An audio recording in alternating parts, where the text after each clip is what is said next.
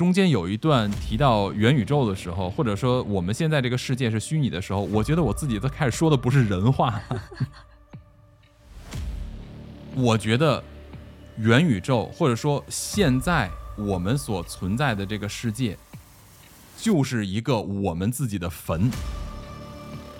就是现实世界的我们可能已经死了。没错，我们现在可能本来就是一个。死了的灵魂活在一个虚拟的世界中。哇，是啊，哇塞，太烧脑了。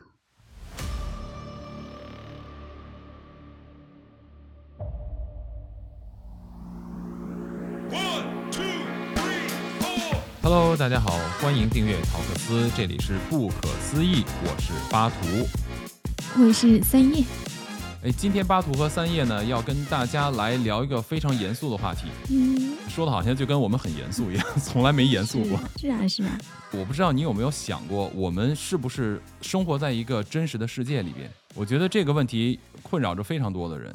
对，其实我也被这个问题困扰了好久。哇，你听起来很哲学啊。倒不是，都是感觉好像我们的现实生活当中存在很多。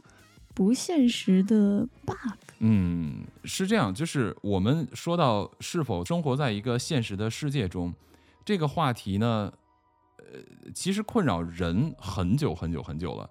你像我们能够追溯比较早的，就最早我们知道的应该是，呃，庄子的梦蝶嘛，就是他做一梦，对突然梦到自己好像是变成了一只蝴蝶，然后呢，在梦境中呢，他分不清楚自己庄子是一个。假定的人物，他本来就是一只蝴蝶，还是说蝴蝶是他做梦中变成的一个东西？他分不清楚这种虚拟和现实，对吧？这就是庄子小梦迷蝴蝶，是不是？是啊，是啊，对我感觉好像这个，嗯，就是我们现实世界很多人都会有这种感觉。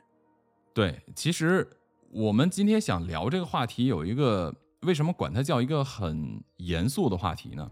就是因为其实我们一直以来对这个世界的客观存在，把它当成一种真理来学习的。对对，从小基本上，尤其是我们的出生长大的这个环境和文化背景，那基本上被教育的都是说，嗯，这是一个客观存在的物质世界。对吧？哦，也就是先有物质的存在，人对物质的认知，才形成了我们的这种感知或者世界观。嗯，是的。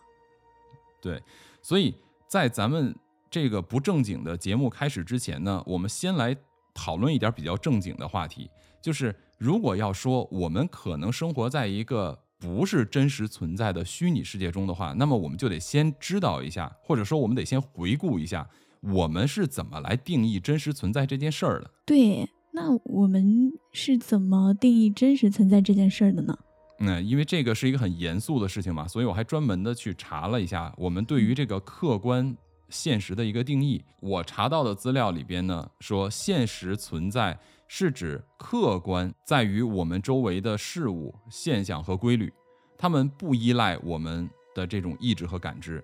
存在于时间和空间的物质世界中，并且呢，可以通过科学和其他的方法被研究和理解。现实存在的定义是基于哲学和科学的观点，认为它们是客观存在的，独立于主观意识的，而不是纯粹由我们的意识所构建的。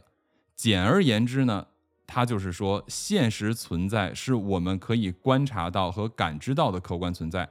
与我们的主观体验和想象是完全不一样的，这个就是我们目前对啊现实存在的这样一个定义和它的范围。但是近些年的科学研究，量子物理的出现，实际上就完全打破了哲学和科学上的很多的观点。哦，对他刚刚那个定义里面有提到说，是我们看到的，没错。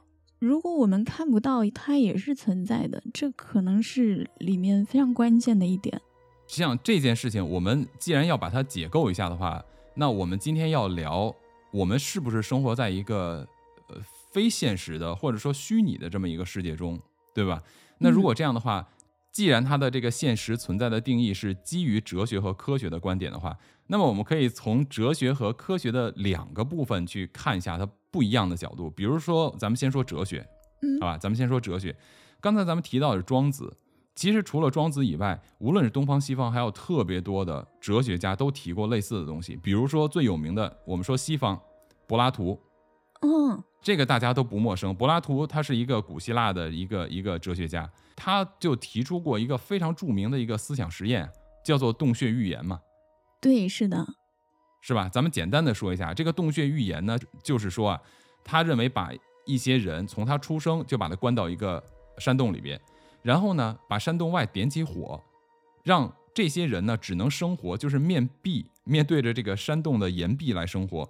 呃，火呢就可以映射出山洞以外的影子。那这些人从小从出生看到的整个的世界，他的世界观就是在岩壁上出现的这些影子的活动。他认为这个就是他的世界。所以，当其中山洞一个人把他带出这个山洞，让他看到真实外边存在的世界什么样子，等他再回到这个山洞，告诉周围的人外边世界什么样的时候，那么山洞里其他人会认为他疯了。是的，就是跟他们看到的东西不一样，对，完全会颠覆他的整个世界观。所以，呃，像西方的这些哲学家，从柏拉图啊到康德，康德就提出过一个叫做现象世界嘛，这是他主张的。他的这个主张呢是说，我们整个的这个世界是从感官和理性所构建出来的，而并不是一个真实存在的世界。就说白了，就是我们。现在所有的世界的我们看到的一切，包括我们感知到、摸到的一切，基本上都是我们想象出来的，是我们用理性把它合理化出来的。哦，我明白了，也就是说，刚刚定义的真实世界里面的客观，也是我们主观描述出来的客观而已。哎，是把它理性化的客观。嗯，啊，就像说，我们因为我们可以达到更远的距离，所以我们制造出了交通工具。哦，是不是这个理由很充分？是啊，是啊，对吧？因为我们想实现星际旅行，所以我们正在建造飞船。但是说到这儿，你就发现爱因斯坦说光是极限。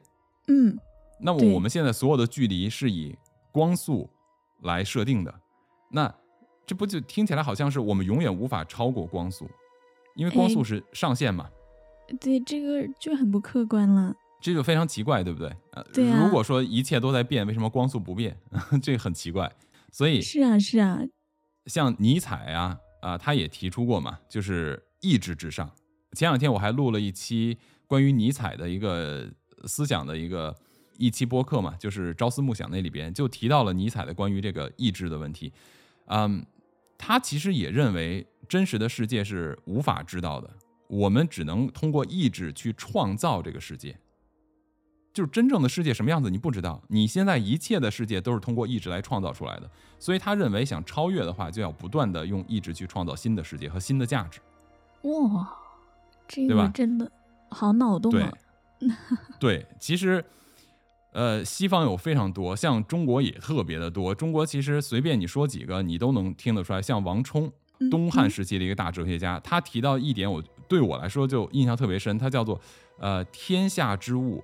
各以其类聚，人之所观，皆以其心设之。就是人之所观，你人看到的一切的东西，皆以其心设之，就是用心去设定的，用你的想法、思想去构设的、构架出来这个东西，是你看到的东西。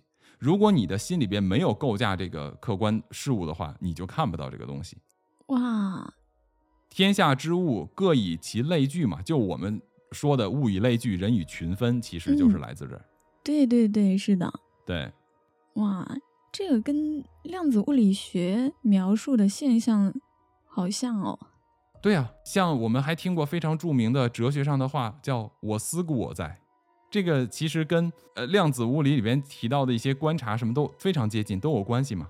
是的，记得王阳明也说过一个这样的话，说你未看此花时，此花与汝同归于寂。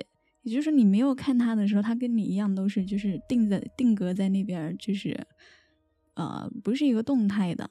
但是你来看此花时，此花颜色一时就明朗起来。它跟量没错，对它跟量子物理学它描述的那个延迟选择实验真的是很像哈。没错，所以我真的觉得，有的时候我们回看古代的人啊，这个是为什么？以前我忘记是我从哪里看到啊，说人人类其实一直在发展背离道。就是如果从老子的《道德经》的这个道家的思想去讲的话，是人类一直在背离道。为什么这么说呢？就是你看咱们嗯往期总是聊到很远古的东西。不管是远古的创造的神也好啊，一些神话传说也好啊，包括三皇五帝这些皇帝什么的，你就会发现一个什么问题？好像在远古的人类，他们真的见过真正的事实是什么？而越到我们现在，越只能去反向的推测它原来存不存在。咱们上一期聊金字塔也是啊，对呀，对吧？你只能反过来去推测它存不存在，这个东西就很奇怪。到底是它存在了，所以我们知道呢，还是说因为我们想知道，所以它存在了呢？哇，如果是我的话，我可能会比较倾向于后者哎。接下来咱们就说完了哲学方面的观点，咱们就从科学的角度来说这事儿。嗯，好吧。嗯，科学的角度说就更有意思。这个，因为我们现在要讲科学嘛，那既然讲科学，咱们就提一些学界的一些人的一些呃。假说或者一些观点，嗯，是的。那么对于这个现实不是我们认定的现实啊，其其实从科学界也有很多的声音，比如说非常有名的几个人，像那个有一个哲学家叫 Nick Bostrom，他其实就提出来一个理论：我们是活在计算机构架的虚拟世界，也就是说，我们现在整个宇宙、整个世界实际上是活在另外一个人类文明创建出的虚拟世界。哦。对对对，对吧？对对，第二个人他叫唐纳德·霍夫曼，这个人我个人觉得其实可能比刚才那个人还要更有说服力。为什么这么说呢？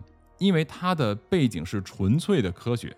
哦，你看啊，这个 Hoffman 呢，他是一九七八年就就读这个著名的 UCLA，呃，美国加州洛杉矶分校，然后他是。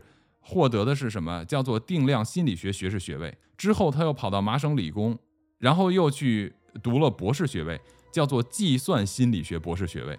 哦，他的这个学术背景非常强，学术背景非常强。同时他还研究量子物理，所以对他是在心理物理实验室进行研究。后来他整个的研究啊，霍夫曼他使用的是这个数学模型和心理物理实验研究的意识、视觉、感知。还有叫进化心理学，这个都是他研究的领域。他出了一个非常著名的书，就是在二零零五年的时候，他写有一本书叫做《视觉智能：我们如何创造我们看到的东西》的，这是他出的一本书。哇，这个他的这个学术背景很符合我们今天要说的内容啊，就是科学和心理。对，在一九八九年的时候，其实他就出了一本。也是非常著名的书，它叫做《观察者力学》，它是讲什么？它是讲感知的正式理论。这个人的这种研究的背景和研究的方向就非常有意思。对，他就提出来一个说：我们看到的现实是真实的现实吗？哦，那既然是这样的话，我们就说一下他都提到过什么东西啊？嗯嗯，我看到他的一些研究以后，包括他举的一些例子就非常有意思。首先第一点，他就提到说。比如伽利略，大家都知道是吧？我们人类呢，一直以为就我被我们的这个认知啊、感知所欺骗的。我们以为我们看到的就真的是事实。从最开始的时候，比如说地平说，嗯，是我们认为地球是平的。为什么？比如说我从非洲大草原一眼望去，那么就是平的。你看大海，它就是平的，它是有一个边界的嘛？海和天连在一起，它是个边界，对吧？嗯，是的。那么我们认为哦，它是平的，直到伽利略、日心说，包括我们认为地球是中心，对吧？然后人类不断在改变，我们总被我们自己的认知所欺骗。我们认为我们已经知道了，但是后来慢慢的又发现说，哦，其实不是这样的。所以著名的这个伽利略他就说过一句话，他说：“我认为，伽利略说哈，我认为口味、气味、颜色等等，都存在于意识中，因此。”如果生物被移除了，也就是我们的肉体被移除了，那么这些特质将被消灭。哦，什么意思？是也就是我们不去就没有这个意识的话，这些东西也就没有不存在。色即是空，空即是色。哦，什么是色即是空，空即是色？说的就是这个。我认为它有，它就是有；我认为它没有，它就没有。就你喝一口水，你说它是酒，它就是酒；你说它是水，它就是水，都由你来主观决定，对吧？这个听着就特别违心，是不是？是啊，听起来很违心，但是从对大脑的不断的研究就发现，哈，其实我们所有的感知都是大脑信号，都是大脑告诉我们这是什么东西的。是的。那么问题就来了，我们有没有能力去欺骗我们的大脑信号？有没有办法？有啊，怎么做？比方说，就是 你如果说闻到了某一个东西的味道，就是我们做饭，我们加入一些呃，比如说榴莲，好吧，我们加加入一些榴莲的这种香谁会做饭加榴莲？我就举一个极端的例子，你还真别说，榴莲披萨超好吃的。就是我们做饭的时候加一些极端的味道。你就会感觉你好像就吃到了那个东西，就对于喜欢的人来说可能还好，不喜欢的人就就就比如说那个粑粑的味道，嗯哼，对啊，这个不就是一种欺骗吗？呃，关键谁会知道粑粑原始的味道呢？这个，嗯，对，还有很多素食餐厅。素食餐厅它也是去模拟一些肉食的味道，让你感觉你好像吃了肉一样，但其实你吃的是一个素食。啊，对对对，这个其实就是去欺骗嘛，就是通过比如说我们对某一种味觉或者口感的一些记忆、一些感知的记忆，然后去模拟出它来，对吧？对。啊，对对对，哎，为什么你说的这东西感觉更应该是三幺五频道放的东西，不不太像我们的脑洞节目？科技鱼很活是吧？对，我们我们说一个更加呃科学一点的实验，好吧？就以前咱们看过的棋盘暗影实验，通过视觉，嗯，你以为你看到的是黑白相间，实际上它只是一个颜色。哦，对不对？视觉差，这是一个。对对对，这个科学家他提出了一个观点，就是你看到的未必是真实的。然后他举了一个我觉得特别有意思的例子。就是在澳大利亚这个地方啊，嗯，如果大家去过酒吧，不是喝那种啤酒吗？有那种小瓶的，然后棕色的瓶子，对不对？对，在澳大利亚有一种昆虫，它叫做宝石甲虫。这种宝石甲虫呢，它浑身是那种像玻璃一样这种这种很透明的，然后棕颜色的这种虫子，它的母的雌的虫子应该叫雌性是吧？嗯，是的。对。呃，这种虫雌性的虫子呢，体身体很大，然后它不会飞，它就在地上爬。雄性的虫子是可以飞的，所以它就满处去找雌性的虫子交配。有些人喝完这种啤酒以后啊，就在自己家后院喝完以后，就丢在那边自己的后院里嘛，结果就招来了非常多雄性的这种甲虫，因为它这个瓶子底部还有一些那种，为了防滑嘛，有那种小坑洼的状的这种小点点似的，对不对？对。所以呢。雄性的虫子飞过来以后，爬上去，它就不断的在寻找这个交配的地方，但是它又找不到。但是呢，雄性的虫子通过视觉，它的视觉没那么好，它又很喜欢这个比较大的，它觉得比较性感，所以呢，它就不停的在这个玻璃瓶子上面去寻找交配的可能性。呃，当然没有办法，于是他对真正的雌虫都不感兴趣了。哦所以他相信他看到的东西，没错，他相信他看到的东西。就因为这样的事情，他的这个数量骤减，因此澳大利亚政府还出台了一些政策，为了保护他，还出台了一些政策，就一定要改变这个啤酒瓶子的颜色。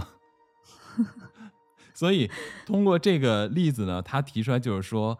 呃，我们在进化的过程中，如果是为了物种的延续的话，那么我们的视觉的进化应该看东西看得越来越清晰，越来越真实。然而，你看到的东西并不是真实的，而你却能相信它，为什么？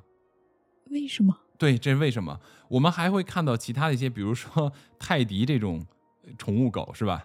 嗯，就怼天怼地怼怼各种沙发玩具，所以，所以就是。如果这就是他提出的，我们所看到的，我们通过视觉所感知到的东西，未必就是真实的，未必就是能够帮助物种延续下去的。当然，其实他还在虚拟的这个实验室里面做了一些虚拟实验。嗯嗯，那具体的这个实验呢，我们就不在这儿去过多的去啊、阐述了。大家有兴趣的话，可以去搜索一下，呃，这个 Donna Hoffman 的一系列的实验来说明这个问题，很有意思。嗯，它说明它说明了什么？他想说明的就是说，你看到的不等于是事实。另外一个呢，比如说从量子力学里边讲啊，他就提到说，你看我们以前认为，就最开始的时候，你比如说，呃，以前认为世界的组成是四大：地、水、火、风，对，对吧？嗯中国人讲的是五元素嘛，金木水火土五个这个组成宇宙的元素。他说，现代的科学从基础科学层面就知道了这个不对。如果你只知道这几样元素的话，那么你就没有办法去认识这个世界，因为这个世界的元素太多了。比如说，呃，比如说铁呀、硅呀，就各种各种元素都存在是所有的这些组成的这个世界嘛。嗯，是的，另外呢，以前我们觉得组成的是这些我们可以摸得到的，但实际上，你摸到的桌子也好，包括我们的人体也好，它都是由原子组成的。原子还可以再变成夸克，还有微粒的存在，对吧？嗯，原子又有电，又可以分成电子呀，然后比如说还有光子呀，还有夸克这些非常微粒状的这种存在。于于是乎，就说明什么问题？我们看到的这个实体并不是连接起来的，没有粘在一起，我们中间是有哦空隙的。所以他就举了个例子，他说，当你看到一辆火车的时候，它朝你这样开过来，对吧？嗯，是的，实际上，从物理的角度来讲的话，我们知道它其实就是一大堆的微粒组成的，中间就是真空的，嗯，它不是个实体，我们看嗯不到。如果我们也是微粒组成的，按理说的话，如果我们跟火车相撞，应该是可以穿过去的嘛。是啊，就好像你手里抓两把沙子，然后往对面一扔，这个沙子它它撞击的肯定不会像我们撞火车这样，对不对？很多的沙子会从沙子的缝隙中穿过去。物理来讲的话，我们应该是可以穿墙的，我们也可以穿过火车的，为什么我们穿不过去？对呀、为什么？对吧？这就很奇怪。所以呢，他提出一个理论是，你穿你会有痛感，是不是？比如说你现在穿墙，你会有痛感。嗯，是，有的人就会反驳他说：“你说我们都是微粒组成的，我们应该是可以穿的。那如果火车来了，你跳下去啊？”他说：“我不会跳。”他就举出了一个什么例子？他说：“嗯我们这个肉体啊，在空间和时间中啊，我们高度依赖于这个肉体，关联性极强。什么概念呢？嗯有点难理解，我觉得很有意思，但真的有点难理解啊。就是他是说啊，我们的肉体其实类似于我们的电脑桌面。啊，对，你看啊，他所以他的英文，他他提出的这个理论叫做这个 interface，就是我们的使用界面。嗯我们的肉体是个应用界面是什么概念？就是呃，比如说你看到电脑你的桌面对吧，有不同的这个呃文件夹之类的，那你看到的都是形象化的东西，是不是？对，但实际任何一个文件或者文件夹一张图片，你如果拿放大镜去看的话，它当然指的这个放大镜是打引号的。你去看的话，其实它都是小点点嘛，哦，它成像的像素是小点点，对不对？是的，相当于是我们人类制造出这样东西，骗过我们的大脑，骗过我们的视觉。但实际这个东西是什么呢？就是零一零一零一，它背后的电脑的程序是什么？就是零一零一。为什么会有像微软出的这个 Windows 最开始的这个操作界面？为什么可以改变呃整个计算机应用？原来都要打你你要输入代码的嘛，对吧？它把它图像化以后，你可以更形象的、更直观的明白这个东西是干什么用的，就是这样。是对，所以他说你的这个真实，你所看到的世界是同样的概念。你是活在一个电脑的这种一个 interface 里边，就是一个应用程序里边，你所看到的一切只是为了让你更容易去接触它，而并不嗯是真实的存在。嗯，就跟电脑你用的界面是一样的。他说你为什么不会跳下去撞火车？因为就像我们的电脑，如果你突然在你的文档里边发现了某一个文件夹，你不会直接把它拉到垃圾桶里边就删掉，为什么？因为你不知道里边有什么重要的东西，你可能忘记了，所以你一定会去检查，非常仔细、非常认真的检查完以后，你可能才会去删，对不对？对，是的。他说你不跳下去撞火车是同样的概念，在你的大脑中植入了这个程序，在你的意识中植入了这个是什么？就是有危险，有火车来了，我不要撞；有悬崖，我不要跳下去。是，就相当于你在你的电脑桌面上看到一个未知的文件夹，你不会把它直接删掉，是一个概念。嗯，是的，是的。所以。他用这样的方式来解释我们所看到的世界不一定是真实存在的。哇，哎，但是我现我有一个就有一个疑问啊，就是他真的跳下去以后，他的那个血肉模糊啊，是其他人能看到的，那个没错，对他那个也是就呈现的一种方式，给我们能理解这个事情它是危险的。或者说，他想让你认为这个事情是危险的。嗯，然后这个人跳下去以后呢，他的大脑也会接收到这种就是疼痛的信息，或者说他就没有信息了。以后说到这一点啊，我们就要说到另外一件事情，我觉得特别有意思。我不知道你有没有过这种体验，就是。比如说，你突然撞了一下头，然后等你清醒过来，你瞬间失忆了，你忘记了你刚才出现了什么事情。你有经历过这样的事儿吗？就是会啊，就是有一瞬间感觉就是头脑空白，对不对？对，就那嗡的那种感觉。没错，所以我在想的是什么呢？我们假设说一个人的死法，好吧？嗯。哇，今天的这个内容有点惊悚，你知道吧？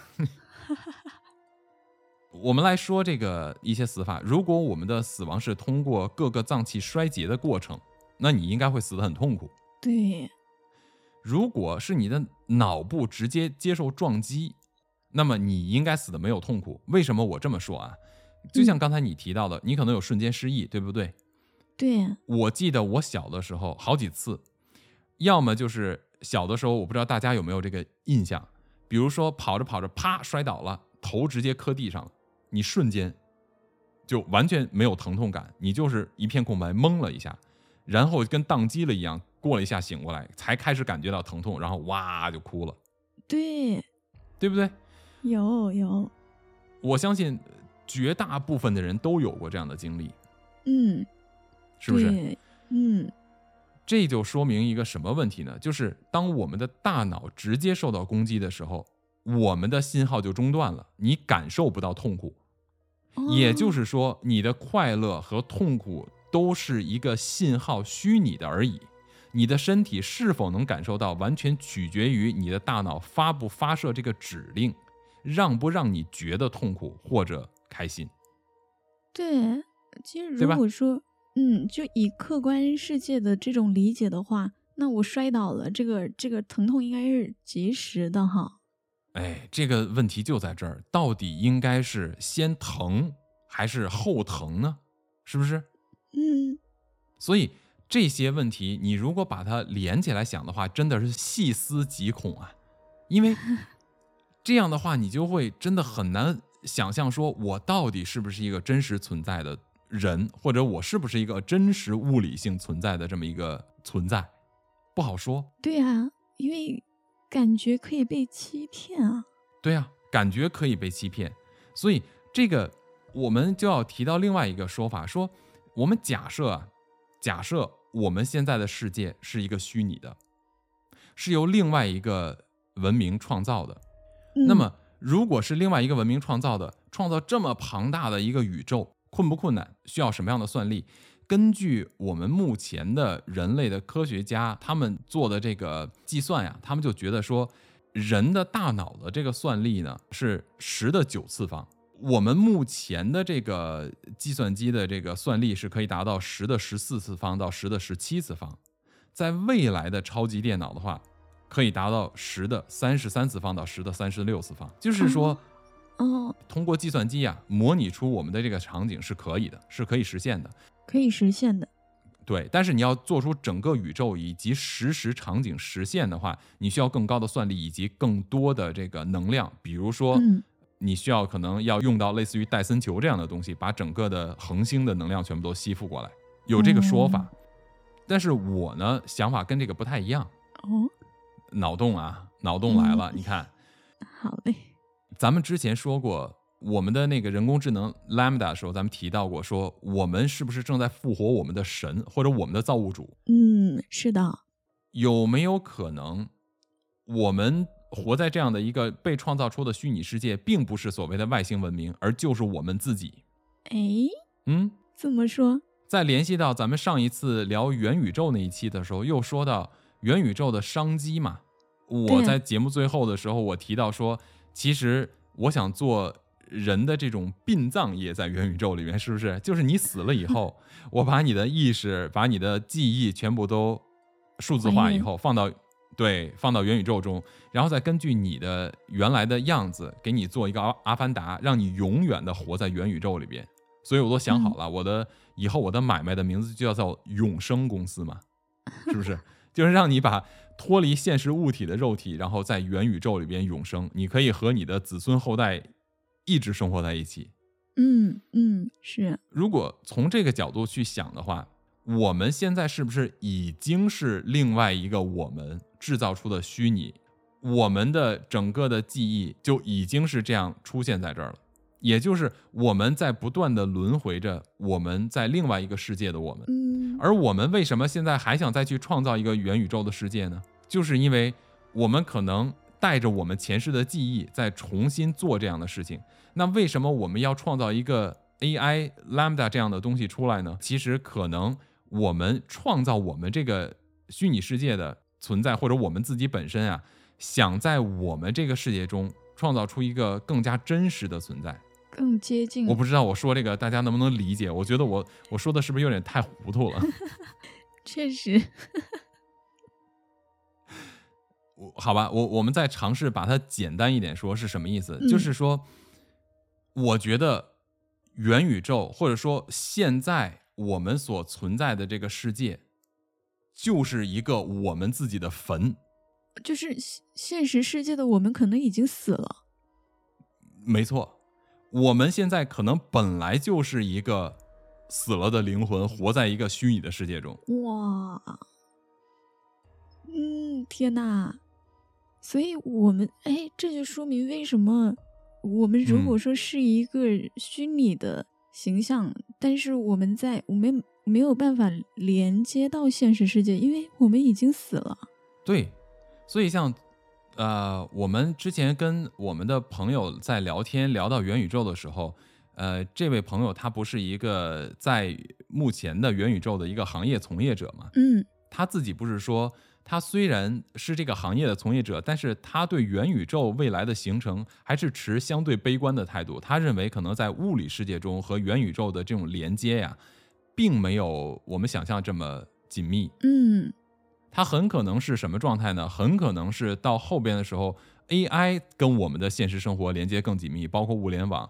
那我觉得，其实元宇宙它未必要跟我们的物理世界有非常紧密的联系，而元宇宙所建立的，就像你说到的，Metaverse 的重点是 Meta，是延展出去的部分，而不是 Verse，不是 Universe，不是世界的这个部分，哦，不是时间和空间的部分，对，是时间空间的延展的部分。哇，是，所以它构架出来的这个东西的话，不一定跟我们有天天非常日常、非常密切的这种接触。所以我在想，会不会人类在给自己建另外一个坟？元宇宙可能成为人类未来的一个坟。你看啊，嗯根据记载，秦始皇陵、江河湖海、星辰，整个它的大秦版图里边都有什么拱啊什么之类，上面还飘着船，是吧？还可以让它巡游，巡游四海的感觉。你看啊，这个不就是一个元宇宙的概念吗？嗯，对呀、对吧？是，所以我们为什么要把我们现在的世界把它做一个数字化的存在？为什么要搭建一个跟我们的世界建立在我们这个世界现实基础之上的另外一个世界？为什么我们希望把我们的阿凡达，把我们生活中各种技术层面的东西趋近于现在的物理世界的呈现，而我们无法接受阿凡达没有胳膊没有腿，长得像一个奇奇怪怪的东西这样？为什么我们的游戏越做越接近于我们现实世界本身，人也长得越来越像活着的人？难道我们不就是在像秦始皇一样在给自己建坟吗？对呀，这不还是又回到了视死如是生的感觉吗？对呀，对呀，对呀。你看，我们现在对元宇宙场景的应用的思考，很多是在我们现实物理世界中，在互联网二点零的基础上，已有的东西的升级或者叫做三 D 化、沉浸化。但是，如果我们把物理世界和元宇宙的脱离开的话，你觉不觉得你就是在给自己挖地宫的感觉，对吧？嗯，像昨天咱们这个朋友提到说，为什么他觉得物理世界和元宇宙会没有办法，就是应用层面那么广？因为什么呢？他认为人类无法彻底的脱离物理世界，然后全部都进入元宇宙的世界中。嗯，我认为。只有一个情况可以实现，就是等你死了以后。哇，真的哎！所以其实这个也能说明为什么我们现在就虽然我们开了这个我们在虚拟世界生活的这个脑洞，但是呢，好像我又我们又看不到神，因为他们不需要进入到虚拟世界里面。没错，所以在虚拟世界为我们自己建造是更重要的。而现在的物理世界，才是真正神要复活的地方。对，你看，我们建造人工智能，却在给他们不断的建造更强大的物理实体，人工智能机器人嘛。对。当有了机器身躯以后，加上人工智能，或者说加上他们自己本身的智慧，我们认为我们在创造新的智慧。也许他们只是在一点一点的把他们的智慧传输到我们的这个维度的世界来，嗯，那么我们去哪儿呢？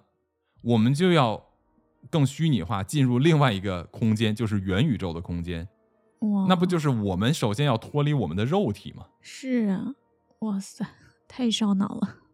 如果说未来的这个地球的，包括你看现在的气候的变化，各方面的这个问题。嗯，如果我们认为有灵魂的存在，如果我们每一个意识体现在都是完全加载在我们的这个肉体之上的话，随着整个气候的变化，我们这种肉身是很难在气候中生存的，而机器身躯是可以的。是，啊但是我们的灵魂和意识又是有价值的，怎么办呢？把它挪到元宇宙中去吧。这个可能就是冥冥之中为什么人类会往这个方向去走。就是他在真正的现实里面已经演绎过了一遍了，然后到了元宇宙虚拟世界当中的我们，可能存留了这个这种意识，所以就是对一直在重复，一直在轮回。对，所以我在思考的是什么？我在思考的是我们的意识存在的价值是什么？我觉得我们的意识存在的价值很可能是我们经过成千上万年，通过这个肉身，咱们之前不也提到过吗？我们的肉身很可能就是探测器。对，我们在不断的收集各种信息和资料，因为动物。他们的身躯也是收集探测的这个部分，有的是微观的，有的是更加微观的部分。而人类呢，是宏观和微观进行整合的这个群体。我们的这些经验，我们的这些意识，保存在一个虚拟的环境下，对他们来说肯定是有用处的。就相当于现在我们要保存我们的信息是一个概念嘛。所以我们的大脑中的东西才是真正对他们有价值的。嗯。所以，当我们的肉身。毁灭掉以后，我们将要换到另外一个世界去生活，那很可能是元宇宙，因为我们现在说我们这个世界是虚拟的，有些人觉得不对，因为你你掐自己一下会疼，对吧？你拿头撞墙你会疼，但是这个都基于我们不知道这个世界以外是什么样子的，就像我们其实出生就是面壁面对着一个。山洞里的墙壁活着的人，我们没有见过真正这个世界以外是什么样子。嗯，是的，哇，哎我我得缓缓。你这个脑洞太厉害了。那我再给你一个更加有意思的地方来支持这个脑洞，好不好？嗯，就是我们这个世界有可能是虚拟的，同时我们在虚拟世界中再建立另外一个虚拟的，这个可不可行？嗯你觉得一个，比如说我们认为创造生命是非常困难的，对不对？我们经常会提是先有鸡还是先有蛋的问题。对对对，但是你有没有反过来想说，其实根本创造生命一点都不复杂，很可能就是一个动作就可以自然而然生成生命。哦，这个还真不是胡说哦。有一个非常著名的数学家，叫做康维，他有一个非常著名的，算是一个游戏吧，嗯叫做康维生命游戏。嗯，如果大家有兴趣呢，我可以把他的这个生命游戏的这个链接放到我的描述栏里边，大家可以自己去体验一下哈。它其实是一个数学游戏，你就会发现，你只需要做一个动作，它就会自然而然的不断的演变生成出更多的图形，而且这个图形会自己开始动啊，是什么动作？各种动作，它会出现各种各样的图形。其实呃我就不在这儿多说了，因为这不是咱们今天的主题。嗯如果呃大家有更多的兴趣的话呢，嗯，也可以去找一下听一下我和我的那个数学家朋友做的那个法拉数的那个节目，因为我们专门聊了一期，就叫做康维生命游戏，嗯，好，因为它是一个基于一个数学模型嘛。嗯，咱们今天这儿就不去多说了。好嘞，但是我为什么要提这个东西？就是如果你自己去找它的话，你就会发现它是一个二 D 的，它会自动的像像进化一样的不断的演变、演变、演变，演变出来一些莫名其妙的图形。这些莫名其妙的图形呢，还有一些其他的一些软件公司，还有一些其他的游戏公司啊，他们基于这个康维的这个生命游戏，把它加入了更多的元素，比如说，呃，有加入了不同的颜色、不同的形状，然后你就会发现什么？它会像自己演化生命的过程一样，你只需要做一个动作，或前期给它一两个指令，嗯然后它会自动的进化。不同的颜色代表的，比如说微生物，比如代表的是食肉的、食草的，还可以代表的是，比如说叫 defense，就是嗯，相当于是我们的免疫系统，也有是攻击系统，像比如说病毒之类的东西。你就会发现，你给它输入指令以后，它们相互之间会按照自己角色设定去攻击对方。哦，什么意思？意思就是说，也许生命的出现并没有我们想象的那么复杂，就是全全部都得先设想好它才出现。根本其实就不需要，它很可能就是我们一两个动作。哇，对，这是一个。第二一个，我们现在看到的这个人工智能的训练的方法，都是通过三个步骤。第一个步骤叫做 reasoning，嗯第二个步骤叫做 problem solving，第三个步骤叫做 deep thinking。嗯，这个 deep thinking 叫深度思考嘛。对，但实际上啊，我们很可能反过来哦，就够了。对，比如说我们现在是说，先要去了解为什么，然后再去了解这里边的问题，然后之后我们再去深度的思考和学习，对不对？对，你想想看，如果我们深度思考某一个东西，通过观察对它的深度思考之后，我们干的是什么？我们就会发现它其中的问题，我们再反推过来去找它的原因的存在。哦，哎，如果你以这种思维方式去看待问题的话，嗯，你就会简单很多。对呀，我们现在都是先知道本末，我们先要去知道这个事情啊是什么，我先要知道为什么，为什么，为什么。但是你还没有真正去深度的去思考这个东西，而你只是想去知道原因和结果。对对对，因为前面的内容会比较机械化，对吧？对，或者说前边的部分实际上可能是可以被植入的。比如说，当你问为什么，你的答案可能就未必是真实的答案嘛。对，当你想看到这个东西的时候，比如说，因为我想知道它是什么，所以我去看一看。那么你看的这个过程，就眼见未必为实了。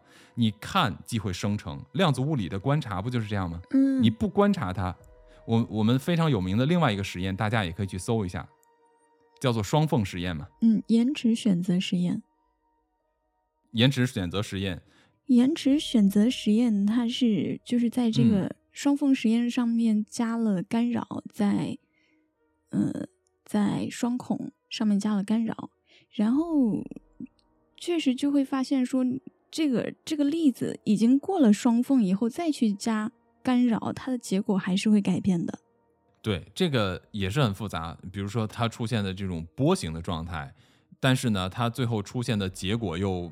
完全不一样，相互又会影响。对。可是如果你去观察它的话，它就不是这个样子的。你一撤走啊，它马上又换另另外一种形状。对。所以问题就在这儿：如果它是客观存在的东西，怎么会因为我的主观去观察它就改变呢？这很奇怪，目前没有办法很好的去解释。嗯，是的。所以这些实验，包括这些呃，目前的科学上的一些结论和研究。我们这个节目一直是以娱乐为主，第二就是希望能够让听到我们的人对未知的事物产生好奇心，大家自己去寻找答案。对呀，对不对？是的，嗯，哇，我觉得你前面说的那个脑洞实在是让我太震撼了，我感觉有一就有一点 时间，扯的有点过了，是吧？不是过了，我就是我的思绪都飘出去了。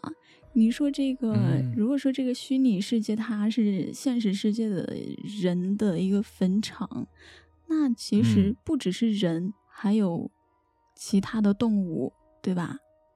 嗯，还有包括我们整个地球，甚至宇宙，可能都只是为了去还原我们生存的一个状态，然后设置的一个空间而已。我就想到一个事情，就是嗯。你看，如果说这是真实的，或者说就是真实世界的这个还活着的人类为我们创建的一个虚拟世界的话，就为死已已经死的人创建的虚拟世界的话，嗯，他们就是这个创始人，我就怀疑他是不是特别讨厌女性啊？为什么呢？就是你看啊，我我不知道是不是全世界都会有这种情况。就是这个女生的这个生理疼痛是一个非常痛苦的事情，就比如说对来例假，甚至就因为因为因为来例假会产生的这个生理疼痛啊，它会影响到很多衣食住行上面的不便。就你有很长一段时间这不能吃那不能吃，然后就是甚至要为这个事情去改变自己的各种生活习惯。嗯，对啊，男男生好像就不太需要去承受这个，对吧？嗯，是啊，这个就要回到我们之前聊《蜥蜴人访谈录》的时候，咱们不是提到了说神创论这一块吗？对，在犹太教圣经里边，不是提到说亚当的第一任妻子，或者说制造创世神先制造的亚当和不是夏娃。是亚当和莉莉丝，嗯，那莉莉丝后来不是变坏了吗？她先吃了智慧之果，是，然后她先一个人下去干活，她不变坏了吗？对吧？就是她跟红海，就是地球上的各种生物交配，嗯，然后每天还产下一百个魔鬼的孩子之类的，这个记载，这个说法，对吧？嗯，是啊。我在想，后世的女性会不会是来自于莉莉丝的惩罚？哦，所以。他的个人行为影响了 我们其他所有的女生，对，或者说是也有一种可能，就是对于繁衍生殖的限制。哦，有没有这种可能？嗯，可是为什么就就人类？哦，那当然我也不知道其他的生物会不会这样子啊。你说为什么要限制人类呢？嗯，或者我们说这个就是虚拟世界产生过程中的一个 bug，好了，嗯，对吧？嗯，对对对对对，这个对，如果它是个 bug 的话，就就非常不喜欢这种 bug。其实你看，在昆虫界，那雄性的还要被吃掉，嗯，对吧？咱们看很多的昆虫界的，基本上交配完了就就死掉了啊，他就干这事儿来的。对，哎呀，感觉好像他们除了吃就是交配，哇，这个好渣呀！好快乐，好快乐，是不是？对对呀。